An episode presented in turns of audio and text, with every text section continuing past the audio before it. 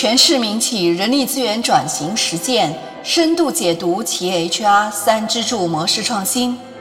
嗨，你好，我是 Maggie，这里是每天五分钟深度解读 HR 三支柱。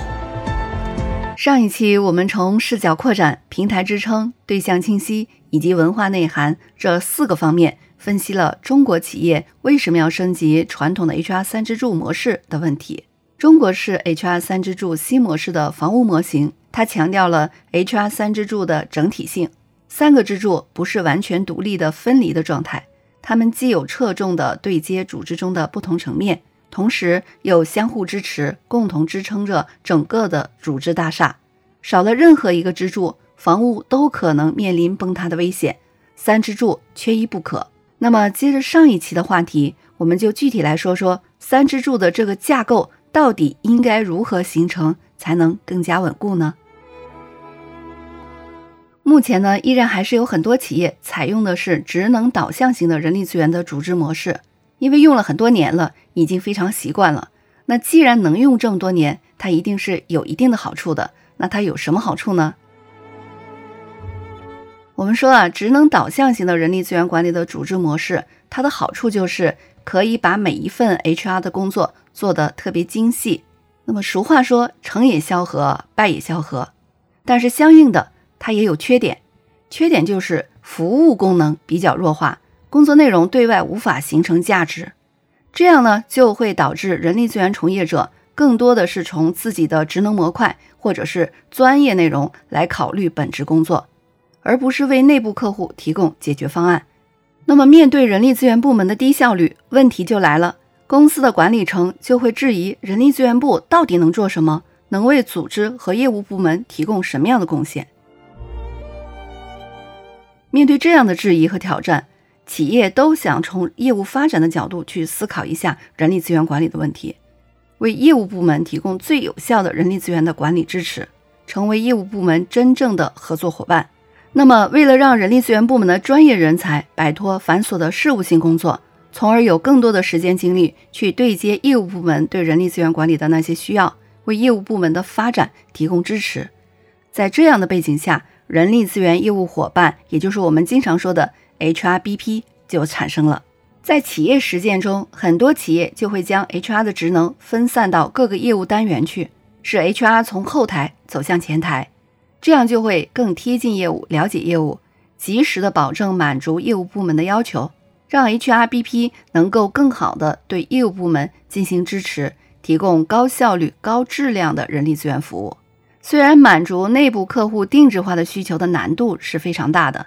而这又能最大程度地反映了人力资源管理的价值。HRBP 的角色的产生，正是为了满足这个需求。它的目的就在于针对内部客户的需求，贴近业务，提供咨询服务和解决方案。做他们的业务伙伴，避免 HR 一直坐在专业申请中，不能为企业创造任何价值。在我曾经工作过的几家集团公司，都有这样的人力资源管理的实践，就是增设 HRBP 这个角色，将集团总部或者是事业部的人力资源部门的各职能模块的专员角色分配到。基层或业务单位去，由他们去对接业务单位对人力资源管理服务方面的各种需求。HRBP 的提出，它应该说是一种创新，而且这种创新在很大程度上就是由于 HR 在企业中遭遇到的挑战所带来的。给大家举几个例子。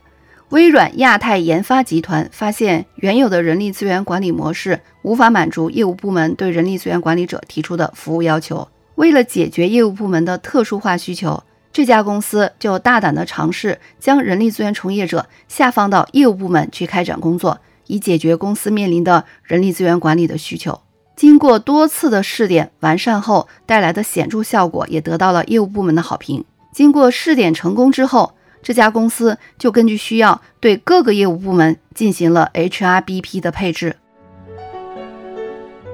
为业务部门提供解决方案，意味着需要同时精通业务以及 HR 各个领域的知识，这对 HR 的专业人才的能力有了更高的要求。所以，公司就需要寻找一批样样精通的人才。但是，这样的人才是很难的。于是呢，就出现了 HR 专业的再细分，这样就产生了人力资源的专家中心，也就是我们说的 COE。COE 作为领域专家，要借助他的精深的专业技能和对于先进实践的掌握，负责设计整个公司的业务导向创新的 HR 政策、流程和方案，并为 HRBP 提供技术支持和服务。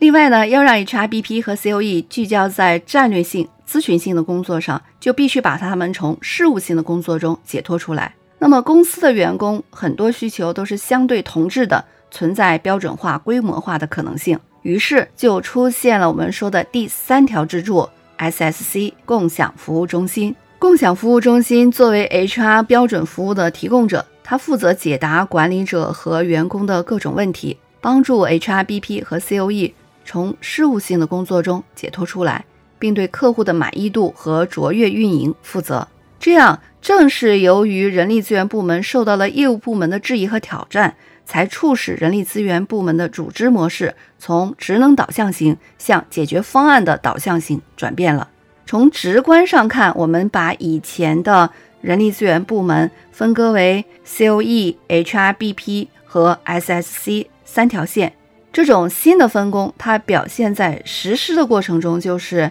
HRBP 通过整理业务部门的需求，提出解决方案和整改机制，提交到 COE 进行专业论述和技术支持的指导，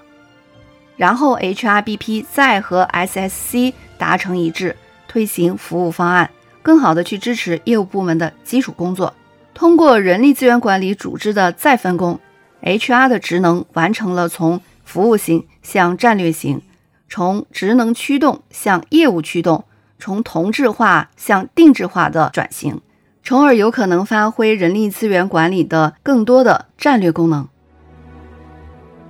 说到这里，我们今天的分享就这么多。我是麦琪，现在您收听的是云略学习圈出品的《每天五分钟深度解读 HR 三支柱》。今天和你分享的是。职能人力资源管理的那些缺点，呼唤 HR 三支柱的到来。